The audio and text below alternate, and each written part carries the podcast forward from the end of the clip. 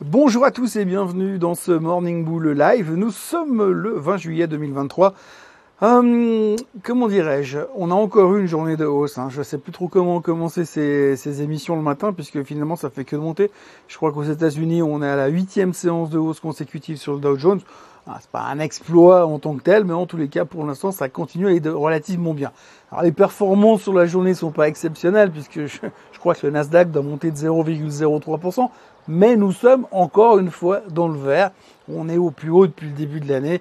Rien ne semble pouvoir ou vouloir arrêter les marchés malgré des chiffres trimestriels qui parfois peuvent quand même laisser euh, prêter à la confusion le marché continue. Ce qu'il faut retenir quand même, c'est que quand on regarde un tout petit peu les nouvelles du jour, eh bien, on apprend déjà que Vanguard, vous connaissez Vanguard, grosse boîte d'ETF et de fonds d'investissement, eh bien, Vanguard nous prédit 5,5% de hausse pour le reste de l'année.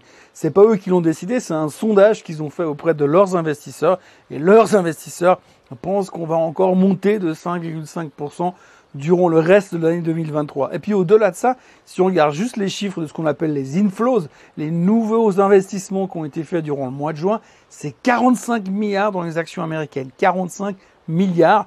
Les gars, ils y croient à fond. Donc pour l'instant, on n'arrive pas à trouver de la mauvaise nouvelle au milieu de tout ça. Et donc ce que l'on peut en retirer, c'est qu'un marché qui ne baisse pas, eh bien c'est un marché qui monte.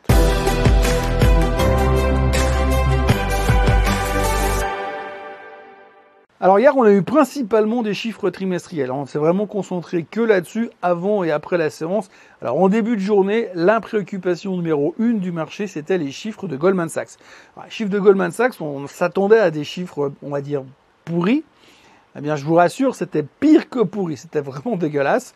Chute vertigineuse des revenus. Euh, ils ont même pris des pertes sur une fintech qu'ils ont acheté il y a deux ans en arrière. Bref, des cost cutting dans tous les sens. C'est mauvais. C'est un mauvais trimestre. Euh, le business de la banque d'affaires ne fonctionne pas. On l'avait déjà vu chez, chez Goldman Sachs. C'est une mauvaise période pour les banquiers d'affaires. Ils ont même coupé euh, massivement dans le business aux États-Unis. On parle de un milliard de dollars de bonus en moins qui n'ont pas été payés euh, en ces derniers mois, donc c'est énorme. Et donc Goldman Sachs, c'est un peu le reflet de tout ça. Ça ne va pas.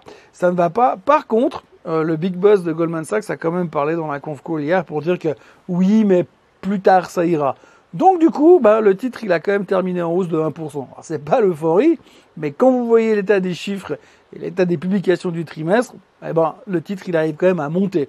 Alors on va dire oui, c'était attendu, on avait pricé déjà, puis on savait que le, business n'était pas facile.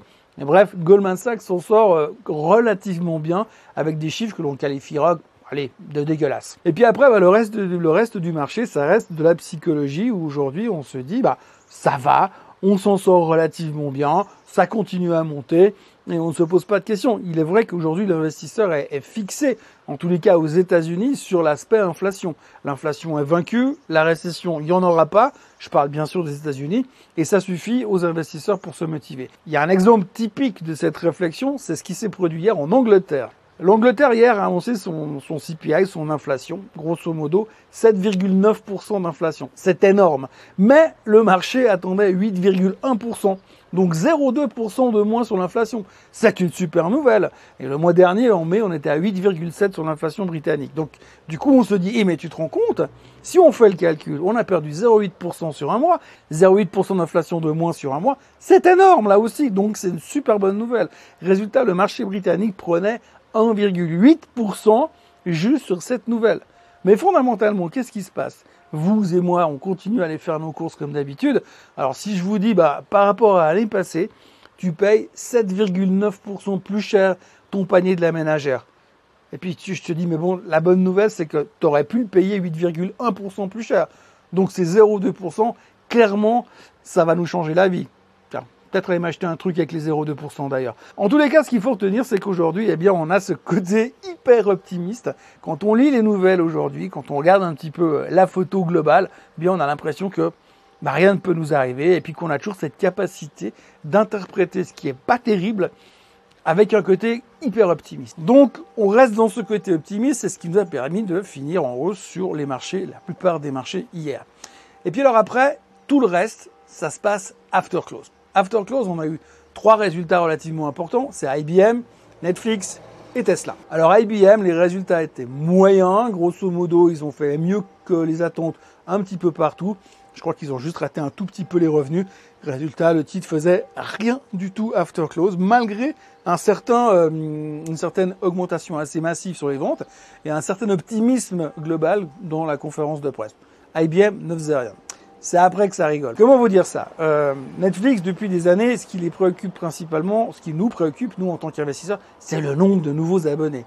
Alors on attendait quelque chose comme 1,8 million de nouveaux abonnés sur le trimestre, c'est sorti quasiment à 6, donc ils ont cartonné.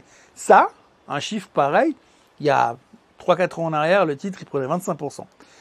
Euh, bah là, on s'en fout. On s'en fout parce que tout d'un coup, on a regardé un petit peu à l'intérieur de tout ce qu'il y avait dedans, et puis bon, ils ont été un tout petit peu plus faibles au niveau des revenus. Alors ça n'a pas trop plu finalement, et puis surtout, ben, euh, souvenez-vous que le, trimestre passé, euh, Netflix avait cartonné parce qu'ils avaient cette nouvelle stratégie pour éviter les, euh, échanges de, de, mots de passe. Donc du coup, ça avait cartonné, on avait dit, ah ils ont trouvé un truc, Netflix c'est une révolution.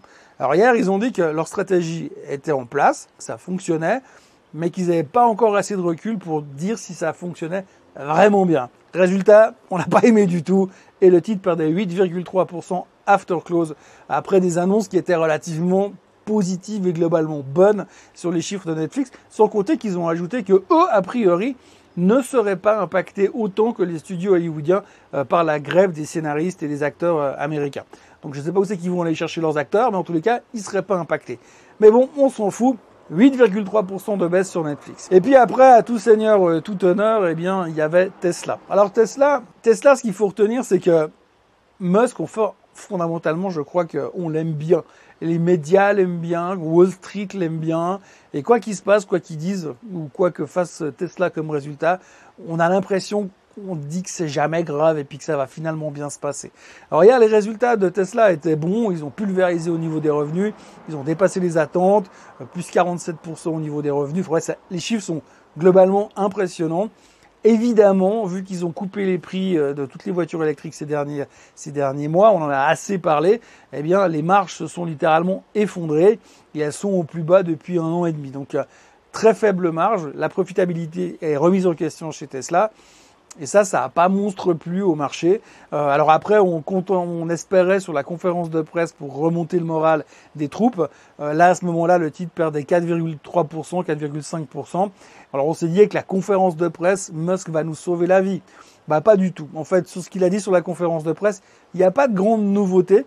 Alors, la première chose qu'il a parlé, c'est euh, d'abord en disant qu'il fallait pas s'inquiéter pour la baisse des marges parce que lui, il comptait vraiment sur le côté voiture autonome pour faire un carton. Et il a dit clairement dans la conférence de presse hier que une fois que les voitures autonomes fonctionneront, et il pense que c'est là, à bout touchant, eh bien là, on va faire tellement de pognon sur Tesla que ces marges qu'on baissé ce trimestre, ça sera juste aucun intérêt. Bon alors, pour la petite histoire, je vous l'ai déjà dit dans ces vidéos, ça fait 4 ans ou 5 ans qu'il nous sort la même histoire. Oui, dans 6 mois, on aurait des robots taxis partout dans la rue, vous n'avez plus besoin de conduire pour l'instant, ils sont pas encore là, les robots taxis. Et puis moi, moi, comme là, tout de suite, quand on regarde, je suis pas un expert, mais à 6-12 mois, j'imagine assez mal que les Russes soient blindés de robots taxis. En tout cas, il a ressorti son histoire. Il a quand même exprimé le fait qu'il était conscient que tout le monde trouvait un petit peu bizarre qu'à force de crier au loup, on lui, fasse encore confiance. Qu'il pensait qu'il allait avoir raison, mais que ça allait prendre encore un peu de temps. Euh, et qu'il pouvait se tromper. en gros, il n'en sait rien, mais il essaie quand même de rassurer tout le monde avec ça. Deuxième chose qu'il a sorti, c'était à propos de XAI, sa nouvelle boîte sur l'intelligence artificielle. Alors, il y a pas mal de gens qui ont commencé à dire ces derniers temps qu'ils avaient peur que finalement, eh bien, ça allait impacter Tesla, cette nouvelle boîte. Puisque clairement, il va courir dans tous les sens. Puis comme il n'y a que 24 heures par jour, ça peut poser des problèmes. Alors, ça, c'était une des craintes qu'il y avait. Alors, il a rassuré tout le monde. Il a dit au contraire, l'arrivée de XAI dans le marché allait même améliorer les performances de Tesla. Donc, ceci est aussi une révolution. Et donc, ça devrait cartonner ces prochains temps. Il a aussi essayé de rassurer les gens en disant qu'il n'allait pas faire de l'intelligence artificielle, mais il allait faire de l'intelligence artificielle générale. C'est-à-dire que c'est une catégorie d'intelligence artificielle, pour ce que j'ai compris, euh, qui se rapprocherait beaucoup plus de l'intelligence humaine. Alors, je ne sais pas si vouloir répliquer l'intelligence humaine, c'est forcément une bonne nouvelle quand on voit ce que l'humain a fait récemment. Enfin bref, c'est une autre histoire. Donc lui, il est plutôt enthousiaste par rapport à ça. Néanmoins, eh bien, hier soir, le titre se traitait en baisse de plus de 4% et ça stressait un petit peu euh, les investisseurs. Mais bon, en même temps, Tesla, ils sont en hausse de 200% depuis le 1er janvier. Alors 4%, sérieusement. Et dans les autres nouvelles, eh bien, ce qu'il faudra retenir encore, c'est que Apple serait en train de développer un chat GPT maison. Et puis nous allons autrement continuer avec la publication des résultats. Aujourd'hui, on va avoir Taiwan Semiconductor ce matin, et puis on aura aussi Philippe Maurice dans la journée. À propos des semi-conducteurs, il faudra aussi retenir qu'hier, ASML a publié de très bons chiffres, mais par contre, ils se sont montrés très méfiants par rapport à ces restrictions d'exportation à direction de la Chine qui pourraient impacter leurs revenus futurs, et ça n'a pas forcément plu au marché, puisque hier, ASML a perdu 5,5%, et on craint un petit peu le même genre d'histoire sur euh, TSMC, sur Taiwan Semiconductor aujourd'hui.